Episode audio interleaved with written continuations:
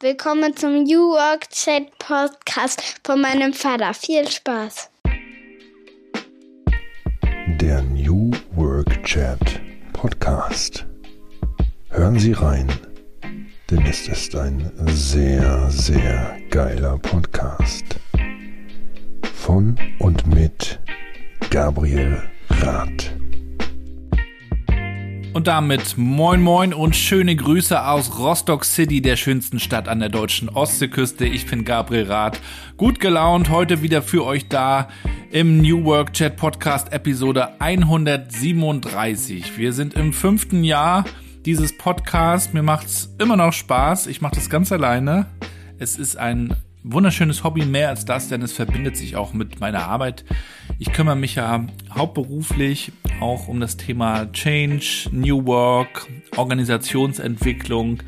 Bin ja beim DSGV in Berlin, wohne aber noch in Rostock. Die Frage bekomme ich öfter. Wohnst du jetzt in Berlin? Nee, ich bin noch in Rostock, bin aber gerne nach wie vor in Berlin und treffe dort auch Leute. Hab da ja auch schon einen Podcast aufgenommen, den ihr in der letzten Folge hören konntet, die 136 mit Johannes Voithorn von OrgaVision.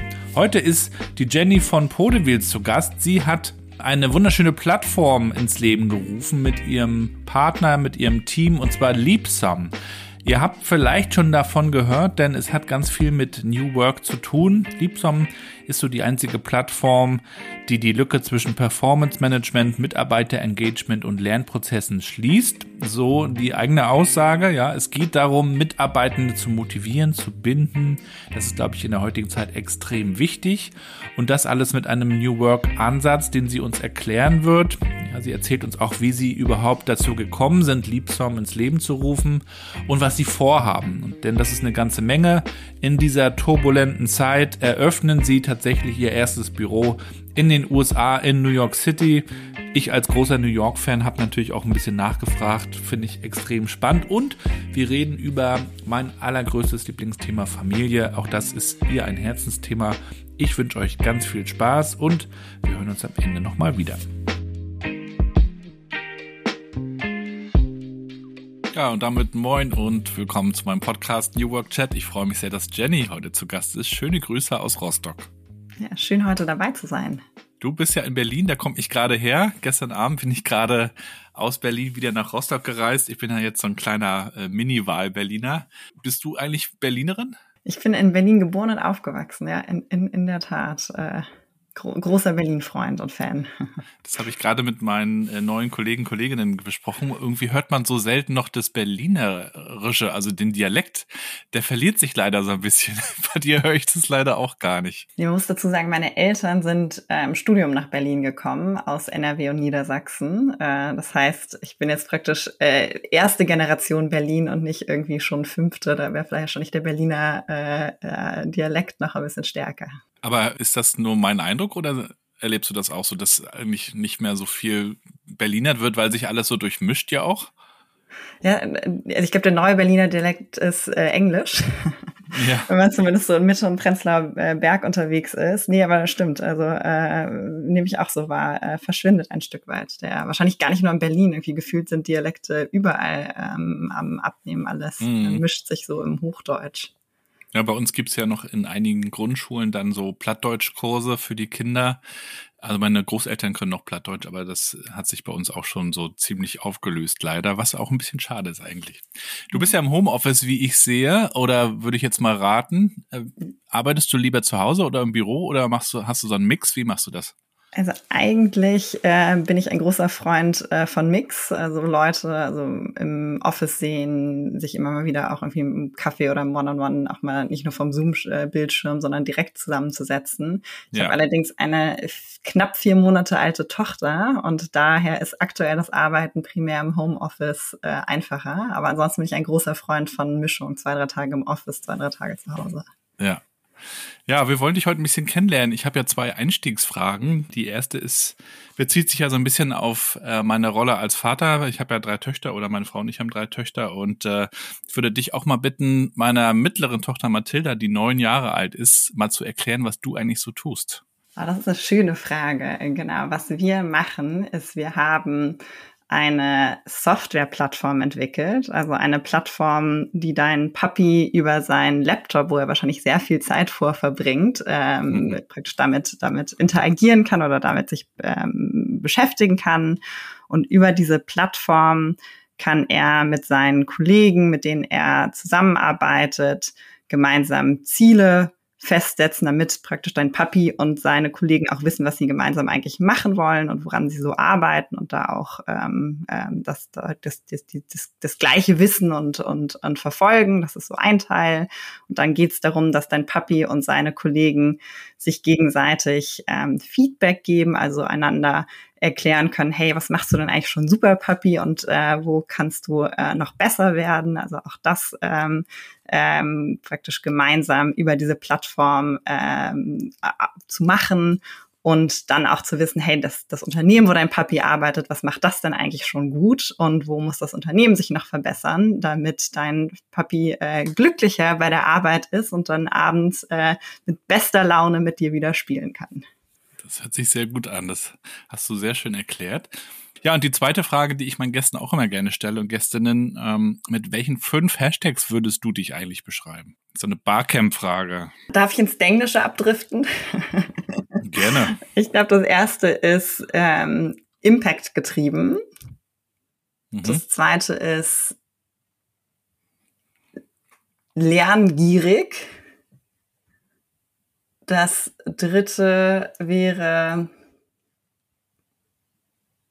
menschenorientiert. Das vierte wäre tech-affin. Und das fünfte wäre Familienmensch. Ich bin ja auch ein großer Familienmensch, aber ich würde gerne mal auf das Lerngierig eingehen. Also neugierig höre ich ja manchmal, lerngierig habe ich, glaube ich, noch nicht gehört. Warst du schon als Kind lerngierig in der Schule? Weil wenn ja, würde ich gerne wissen, wie ich das meinen Kindern beibringe. Ich glaube, ich war immer sehr neugierig, lernbegeistert und wissbegierig. Und ich glaube, das ist so mein zentraler Motivator, der mich antreibt. Ich glaube, wenn, wenn, ich glaube, so ein bisschen meine Superpower ist Fragen stellen. Und ich war wahrscheinlich das, das, das nervige Kind, was äh, die endlosen Fragen gestellt habe und meine Eltern damit äh, äh maximal nerven konnte. und ähm, wenn du nochmal so zurückschaust, wie hast du deinen Einstieg eigentlich in die Arbeitswelt gefunden? Wir, wir reden ja viel über Arbeit, ihr ja auch bei euch natürlich ganz viel. Wie kann man Arbeit verbessern und am Ende dadurch auch irgendwie glücklicher werden? Für viele ist es aber auch schwer, irgendwie diesen Einstieg zu finden, überhaupt zu gucken, was mache ich und wie arbeite ich, was, was liegt mir vielleicht. Wie hast du da so deinen Einstieg genommen? Mhm.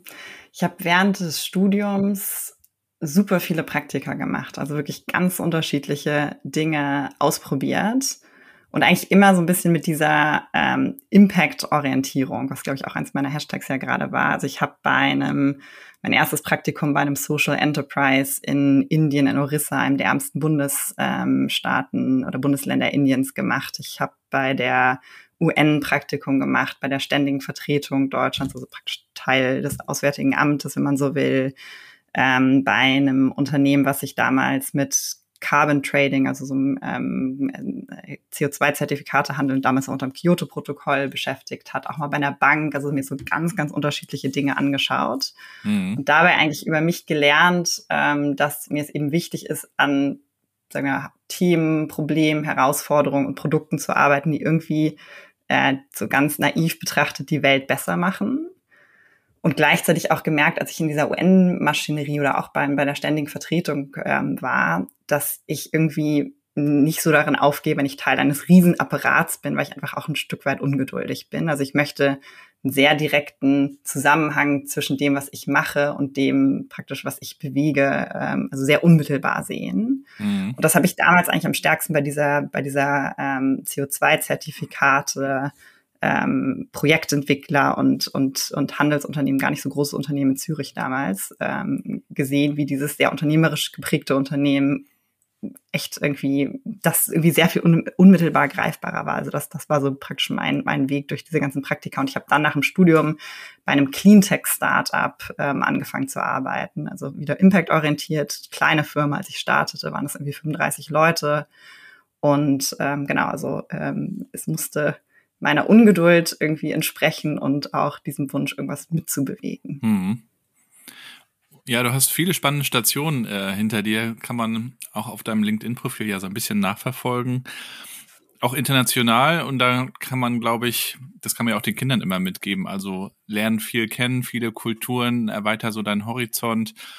Ich war ja acht Jahre insgesamt weg aus Rostock, wo ich jetzt wieder bin. Und als ich dann so wiederkam 2012, und dann auch mit Freunden sprach, die hier nie weggezogen sind, da habe ich immer gedacht, das ist so schade, dass ihr das nicht mal, weil irgendwann machst du es nicht mehr, ne? Wenn du dann, glaube ich, so 30, 35 bist, dann weiß ich nicht, dann ist es unwahrscheinlicher zumindest, dass du nochmal so deine, deine Base verlässt.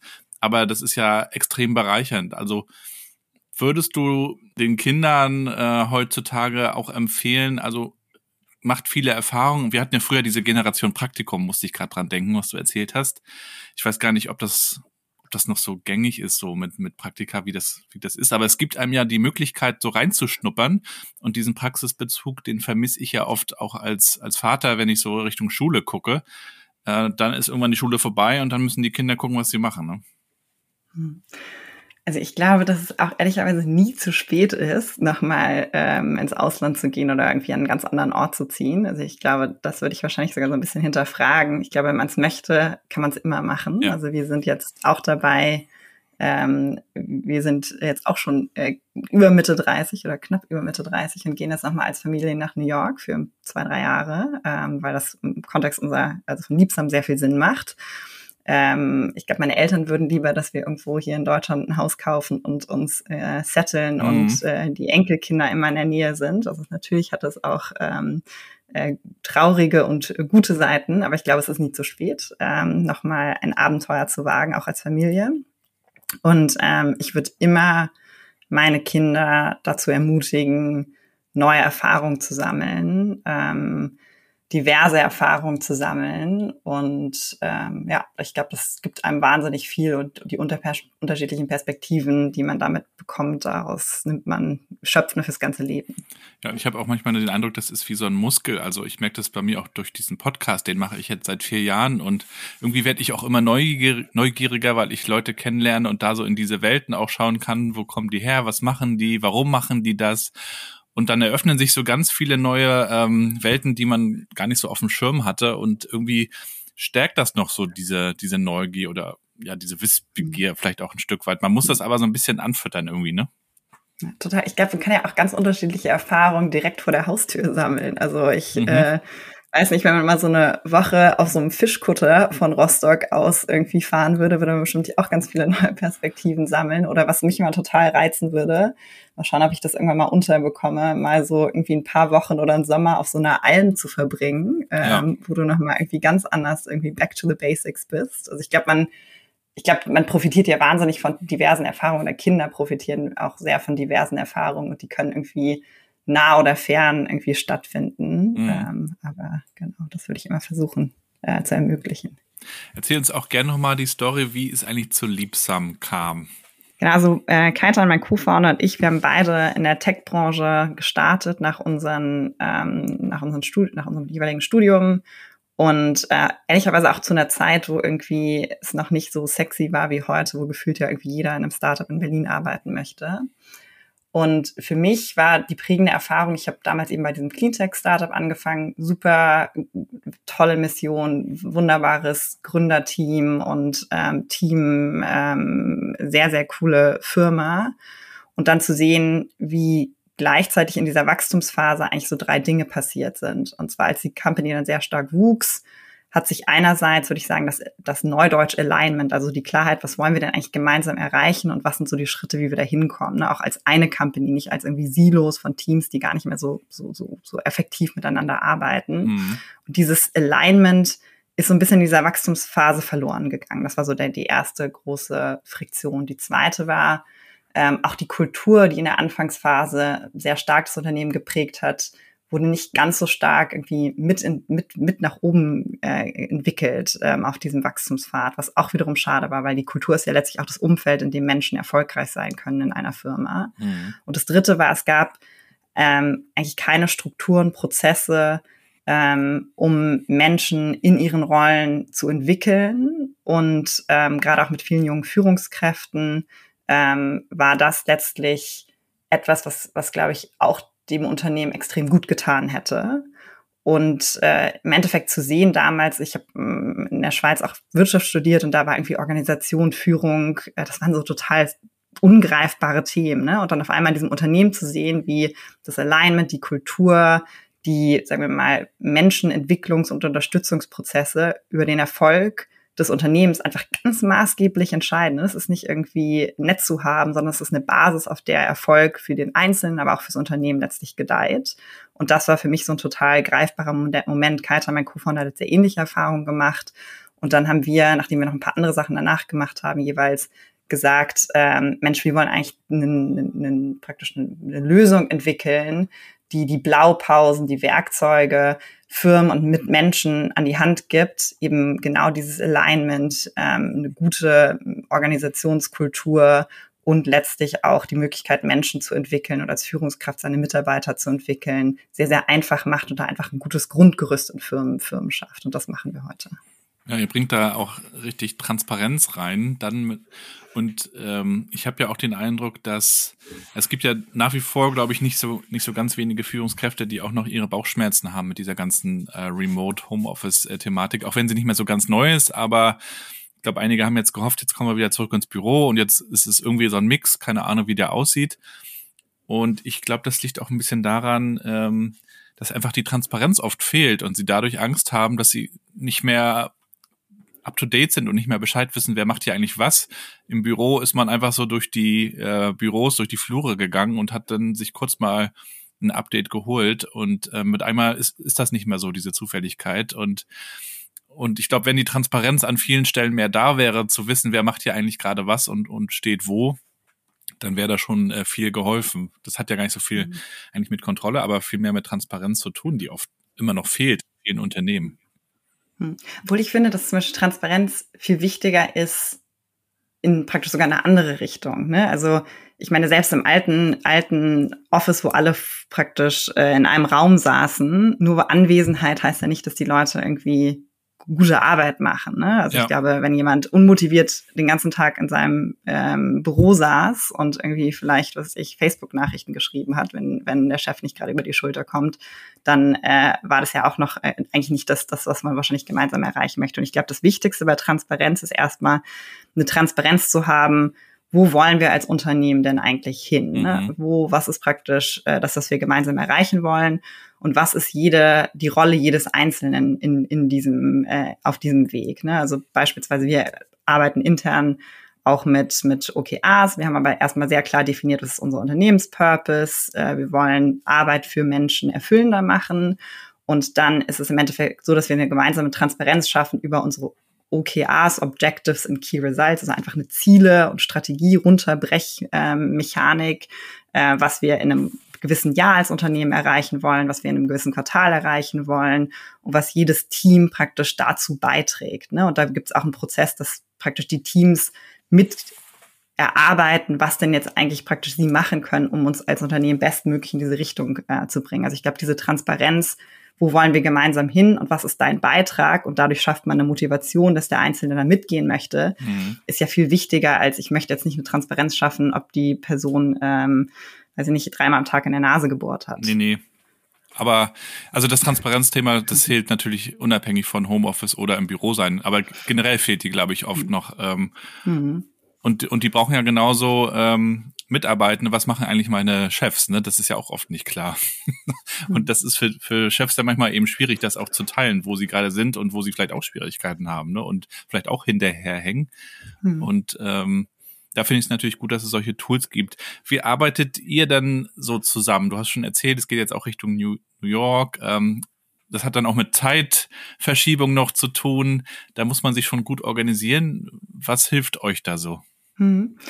Also ich glaube, was uns ähm, sehr hilft, dass wir einfach eben eine Klarheit schaffen, was ich gerade gesagt habe, was wir gemeinsam erreichen wollen und dann eben auch ein Stück weit, was sind so die Schritte, wir planen dann sogar quasi, was sind unsere Initiativen ähm, in einem bestimmten Quartal, die wir, also praktisch strategische Initiativen, was sind so die nächsten Meilensteine, die nächsten Projekte, die wir abschließen müssen, um praktisch auf unserem Weg einen Schritt weiter zu können. Und das ist beispielsweise alles, praktisch die OKRs sind bei uns in Liebsam, in unserem eigenen Tool praktisch sichtbar. Und darüber hinaus haben wir Notion, was so ein praktisch wie so ein modernes Intranet ist, mhm. wo sehr klar auch noch diese Initiativen ähm, und die Details dessen woran wir eigentlich aktuell arbeiten, aber praktisch Outcome getrieben, nicht Input getrieben. Ich habe jetzt irgendwie drei Stunden darauf gearbeitet, sondern hey, das ist eigentlich der Fortschritt auf dem Projekt. Irgendwie das wissen wir jetzt schon, ähm, ist da quasi sehr sichtbar. Ähm, und dann ist es so, dass was wir, ähm, was mir zum Beispiel auch total hilft, ist nicht in die Arbeit so jeden Tag und jede Woche einfach so rein zu stolpern, sondern beispielsweise montags morgens oder Sonntagabends oder nachmittags setze ich mich hin und schaue mir mal an, was sind denn eigentlich so die wichtigen drei Top Goals, die ich für die nächste Woche habe. Ne? Was möchte ich irgendwie wirklich vorantreiben? Was möchte ich wirklich erreichen? Ähm, weil man sonst ja oft das Wichtige vor lauter dringenden Themen ähm, nicht macht.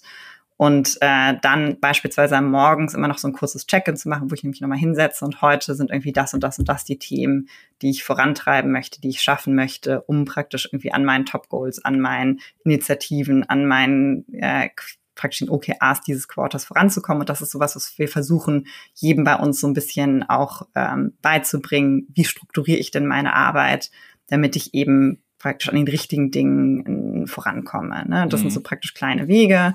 Diese Check-ins finden teilweise eben auch auf Slack statt, äh, so dass ich praktisch die morgens transparent mache, dass die anderen auch so ein bisschen sehen, ah Mensch, irgendwie Jenny arbeitet daran, vielleicht hat da jemand noch eine Idee, dann kann er mir zurufen, ich habe doch auch schon mal in der Richtung was gemacht, ähm, so dass man praktisch so die Synergien so ein bisschen auch an der Stelle, ähm, an der Stelle ähm, auch hebt. Und es geht wirklich bei diesen Check-ins auch nicht darum, irgendwie zu kontrollieren, sondern letztlich sich selbst zu disziplinieren, einmal darüber nachzudenken und nicht in den Tag zu stolpern und gleichzeitig eben auch zum Beispiel diese, diese Synergiemöglichkeiten durch eine gewisse Transparenz, wer arbeitet eigentlich gerade woran, äh, letztlich zu ermöglichen. Mhm. Und sonst ist es so, dass wir halt viel Slack nutzen ähm, für asynchrone ähm, äh, Kommunikation und dann aber auch sehr darauf achten, dass wir ähm, praktisch zu den richtigen Themen Meetings haben, dass wir regelmäßige One-on-Ones haben. Also ich habe mit jedem meiner Direct Reports ein wöchentliches One-on-One. Und da nutzen wir letztlich auch unsere eigene Plattform, da gibt ein Meeting-Modul. Und da ist es einfach so, dass wir sehr klar sind, dass es vor jedem Meeting eine Agenda gibt, ähm, wo einfach drin steht, Mensch, irgendwie darüber möchte ich mit dir sprechen und ähm, ich habe zum Beispiel eigentlich immer liebsten offen und wenn mir irgendwas einfällt, hey, mit dem und dem möchte ich noch darüber sprechen, dann mache ich mir einfach immer direkt einen Talking Point in mein, in mein Meeting und dann weiß ich, dass ich die Zeit, die wir dann haben, auch praktisch nutze, um über die wichtigen Themen zu sprechen. Und da sprechen wir natürlich auch nicht nur um irgendwie inhaltliche Themen, sondern geht es auch mal darum, hey, wie geht's dir gerade? Wo stehst du? Ähm, ähm, wie kann ich dich noch unterstützen in deiner Rolle? Oder lass uns mal einen Schritt zurückgehen ähm, was sind eigentlich deine Entwicklungsziele, wo willst du hin und auch immer da wieder zu gucken, ne, dass du praktisch dieses Begleiten ähm, ein, jedes Mitarbeiters auf seinem Entwicklungsweg auch praktisch immer ein regelmäßiger Check-in dazu stattfindet. Ja, ich habe gerade die Ergebnisse einer Studie gelesen, da ging es darum, was erwarten Mitarbeitende von ihrem Unternehmen oder von einem Wunschunternehmen eigentlich. Da sind ja auch noch so Klassiker dabei wie gutes Gehalt und Stabilität, aber es sind natürlich auch so Sachen wie Aufgaben, die natürlich passen und Weiterentwicklungsmöglichkeiten.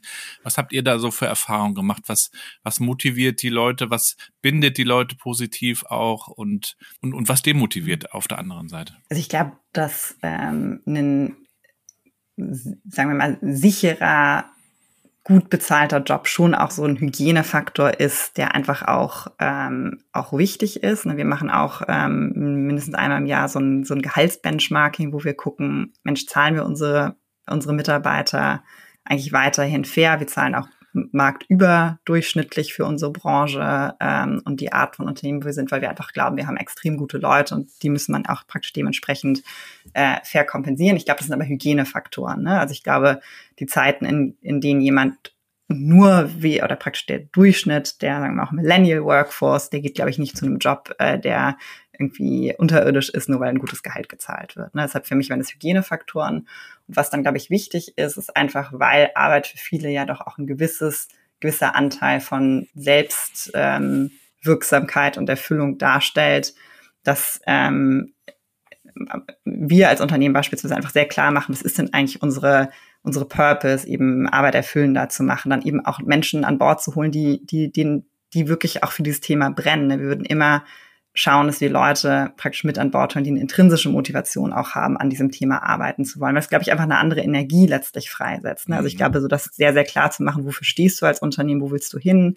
Wir haben sehr klar unsere Werte definiert, ähm, was uns wichtig ist. Ich glaube auch, dass der Erfolg, den wir unternehmerisch haben, sehr, sehr in unserer Kultur und diesen Werten begründet ist. Mhm. Ähm, auch das ist, glaube ich, was einfach ein Umfeld, ähm, wenn ich mich mit den Werten des Unternehmens identifizieren kann, was extrem viel Energie und Kraft freisetzt. Und ich glaube, das Dritte, neben Klarheit, wo wollen wir hin und wie, wie, wie arbeiten wir gemeinsam, was sind unsere Werte, ist das Dritte, dass wir schon auch sehr, sehr klar mal gucken, was ist denn ähm, die Weiterentwicklungsmöglichkeit für jeden Einzelnen? Was sind so deine nächsten Entwicklungsschritte, die Ziele, an denen du arbeiten möchtest ähm, und haben sehr, sehr klar so Karrierepfade ähm, definiert, ähm, wo auch beispielsweise ein gleichwertiger Expertenpfad neben einem ähm, Führungspfad ähm, vorhanden ist. Ne? Weil ich glaube, es gibt auch total attraktive Expertenrollen. Ich glaube auch nicht jeder muss und will Führungskraft sein. Nee, das habe ich, ich auch glaube, gelesen. Wollen immer weniger. Also es war zu lesen.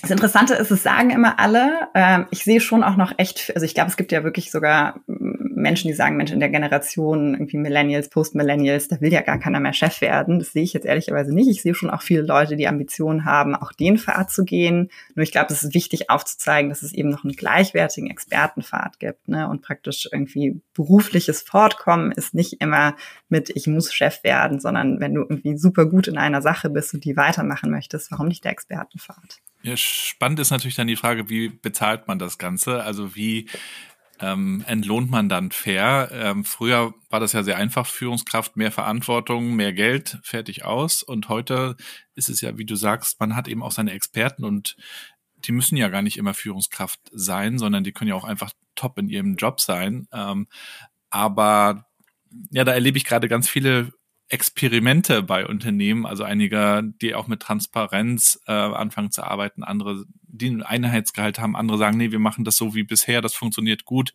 Habt ihr euch mit diesem Thema schon ein bisschen intensiver beschäftigt?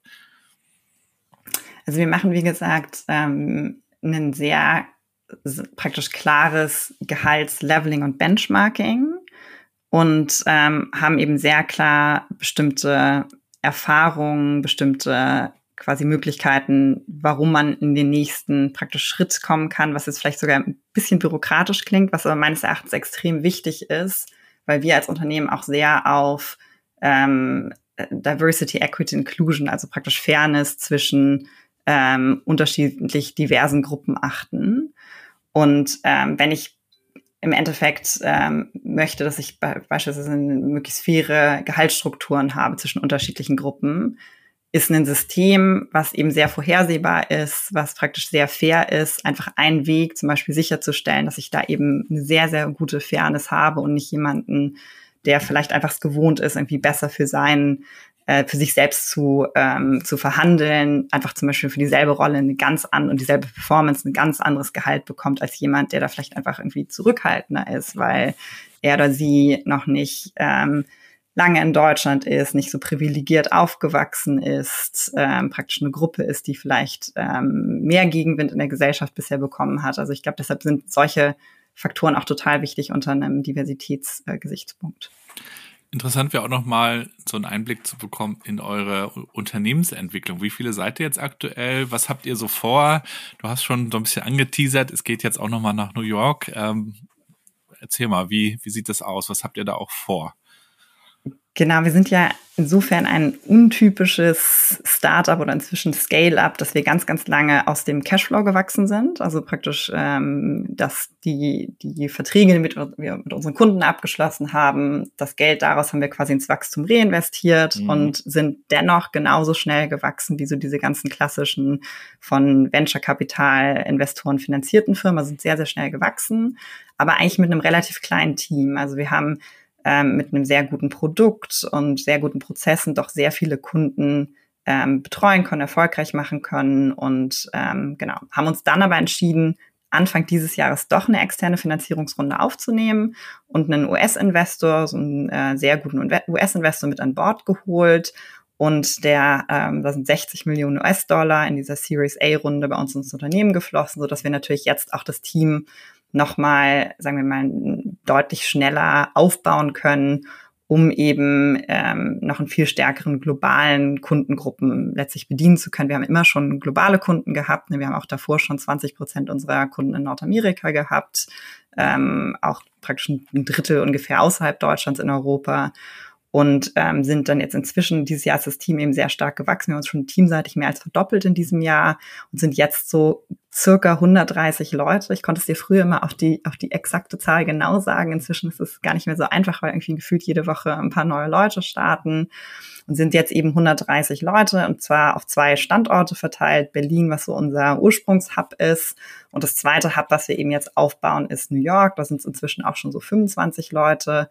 Und ähm, genau, Organisation wächst, wächst eben sehr schnell und die Kunden, Kundschaft wächst quasi äh, noch schneller, ähm, so dass es irgendwie äh, total schön ist, eben diese, diese Kunden auch international eben jetzt auch mit, mit vor Ort einem Team bedienen zu können. Was ist die größte Challenge beim Wachstum?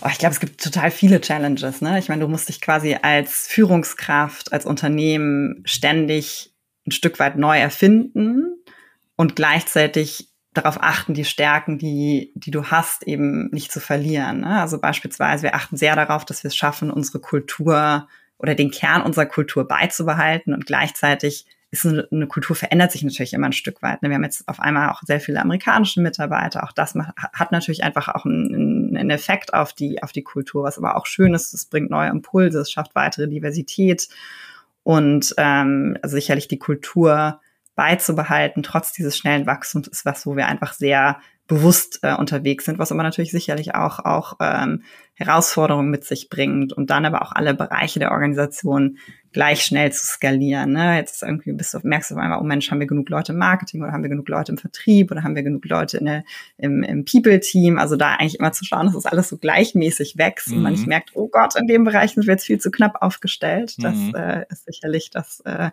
was äh, uns auch sehr stark umtreibt und wo wir es manchmal gut schaffen und manchmal auch nicht so gut schaffen. Hm.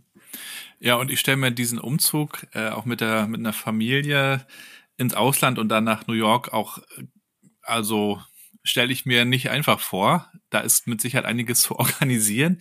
Wie handelt ihr das? Wie, wie macht ihr das? Also das, ich stelle mir das als Riesenprojekt vor. Oder, oder hast du jemanden, der das, der euch da unterstützt?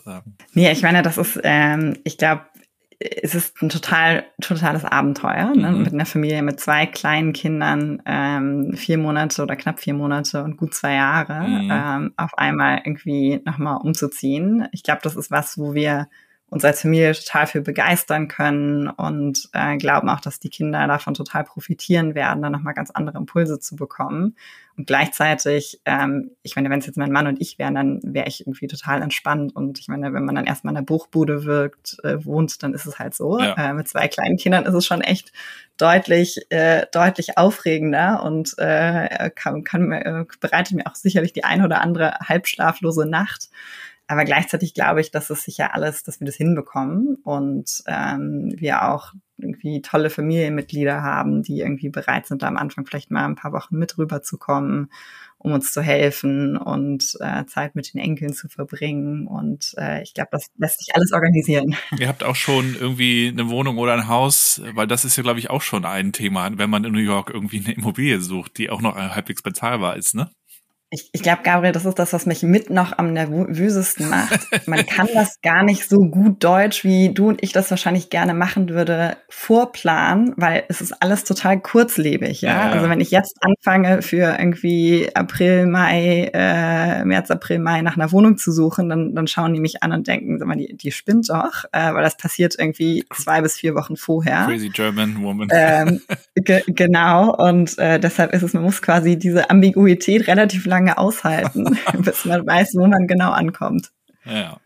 Naja, ihr, ihr habt ja schon euer Team vor Ort, äh, das, das sich da sicherlich mit drum kümmern wird. Und ich glaube, das ist auch wahrscheinlich jetzt, wenn die Kids noch so klein sind, auch ein guter Zeitpunkt, wenn die erstmal irgendwie in der Schule sind, ihre Freunde haben, ist es wahrscheinlich auch was anderes. Ne? Also dann, dann wahrscheinlich lieber jetzt. Ja. Ne? Genau, dann hätten wir es wahrscheinlich auch, auch, auch nicht gemacht. Ähm, aber genau, jetzt ist eigentlich, wenn man mit, mit anderen ähm, Eltern spricht, die irgendwie mit Kindern umgezogen sind, die sagen alle sofort machen, tolle Erfahrung und irgendwie eben genau das Alter, wo es, wo es super möglich ist, ist, ist nochmal so ein Familienabenteuer zu wagen, von dem hoffentlich dann alle irgendwie auch, auch lange profitieren. Ja, wir werden es verfolgen. Du wirst ja sicherlich auch auf LinkedIn berichten. Das tun wir natürlich auch nochmal in die Shownotes. Äh, zum Schluss würde mich und sicherlich auch alle, die zuhören, nochmal interessieren. Gibt es noch so ein Buch, das du empfehlen kannst, das dich irgendwie beeindruckt hat, das vielleicht auch gerade auf deinem Nachttisch liegt?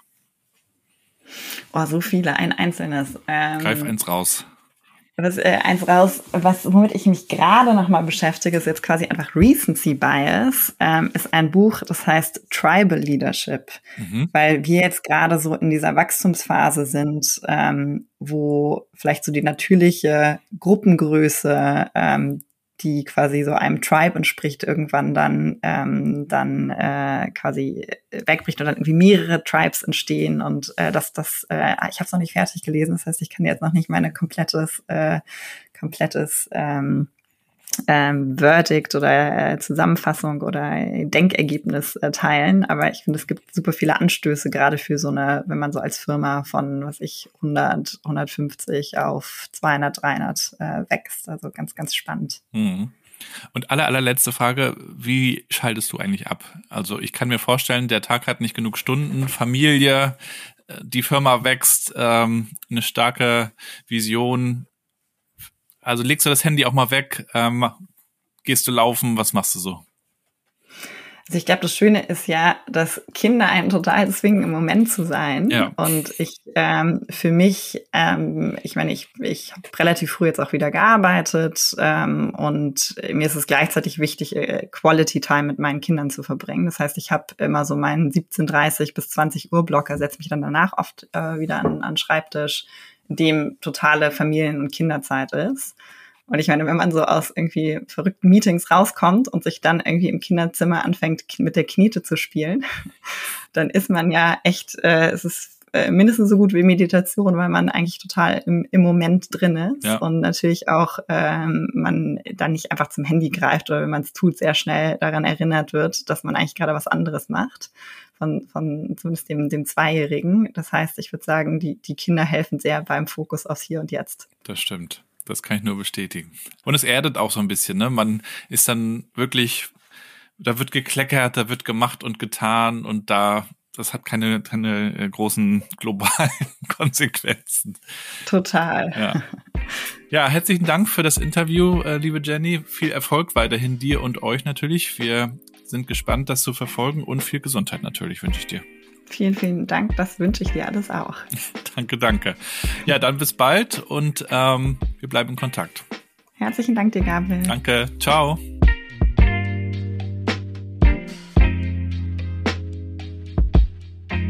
Und damit sind wir schon am Ende der heutigen Episode mit Jenny von Podewils. Ich packe euch alle Links noch in die Show Notes, das wisst ihr ja. Checkt es mal aus, folgt ihr, folgt liebsam. Da wird, glaube ich, noch einiges zu lesen sein. Ich bin gespannt. Und ich möchte euch gerne auch nochmal hinweisen auf unsere Crowdfunding-Aktion, die wir seit 31. Oktober laufen haben. Ihr wisst, wir gehen Eisbaden hier in Rostock-Warnemünde in der Ostsee.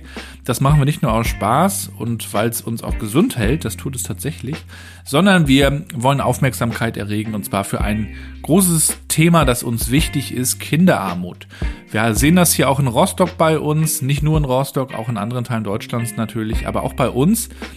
Die Tafeln bekommen einen unglaublichen Run können das kaum noch bedienen und wir sehen viele Familien, die ihren Kindern auch nichts mehr zu Weihnachten schenken können und wir sind alle Familienmenschen in dieser Initiative der Eisbademeisters und es bricht uns das Herz. Deswegen haben wir gesagt, wir wollen 10.000 Euro sammeln bis 16.12. Und davon sollen Weihnachtsgeschenke gekauft werden für 300 Kinder von Rostocker Familien, denen es echt nicht so gut geht. Und der Verein Rostocker 7 kümmert sich ohnehin schon um die. Und der ist quasi unser Verein, den wir da unterstützen in unserer Crowdfunding-Aktion. Das tun wir auf der Plattform der 99 Funken von der Ostseesparkasse Rostock. Und ihr könnt uns gerne unterstützen mit einer Spende auf www.99funken.de slash eisbademeisters. Vielen, vielen Dank dafür. freuen uns auch über anderen Support, wenn ihr die Aktion teilt oder ja, vielleicht selbst mal Eisbaden geht. So viel dazu. Ich freue mich natürlich auch immer über Feedback zu diesem Podcast. Wenn ihr den supporten wollt, auch super. Bewertet ihn bitte mit ganz, ganz vielen Sternen. Kommentiert auf Apple Podcast. Das ist tatsächlich eine Plattform, die da auch ganz, ganz wichtig ist. So, und dann haben wir ja jetzt schon den Blick Richtung Jahresende. Da wird es auch nochmal einen großen Jahresrückblick geben. Kann ich schon verraten, wer da zu Gast ist? Verrate ich noch nicht. Ich wünsche euch jetzt aber erstmal alles, alles Gute. Bleibt gesund und bleibt connected.